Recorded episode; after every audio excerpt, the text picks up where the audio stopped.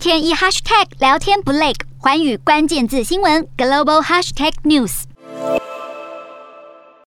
一起脱口罩大合照，中国外长王毅访问南太平洋，三十一号来到东加，并获得高规格礼遇。除了东加国王杜包六世接见，王毅也与东加总理索瓦莱尼签署双边协议。不过，王毅这趟闪电出访南太平洋，可说是风波不断，传出他还才踏上东加国土，就想紧紧控制当地媒体。无独有偶，更有记者跳出来指控王毅访问斐济时，有中国官员多次试图阻挠采访，不但不给解释，就撤销媒体证，甚至把记者和摄影记者强行赶出现场，质疑中方竟能决定当地媒体能否采访，成何体统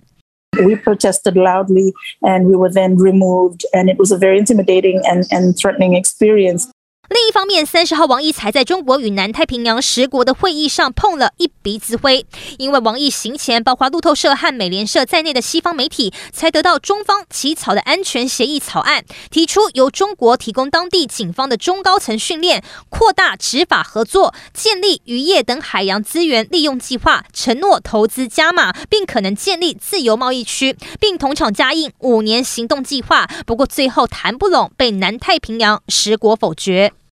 而三十一号，美国国务院表示，与澳洲一样，对中国原本打算在南太平洋提出的这份安全协议表示关切，不忘重申美国将致力于与当地继续深化关系。引发评论认为，美国企图打造亚洲小北约的同时，中国为了反布局、亲门踏户，高调走进西方后院，试图建立南太共荣圈。王毅南太行步步暗藏美中角力盘算。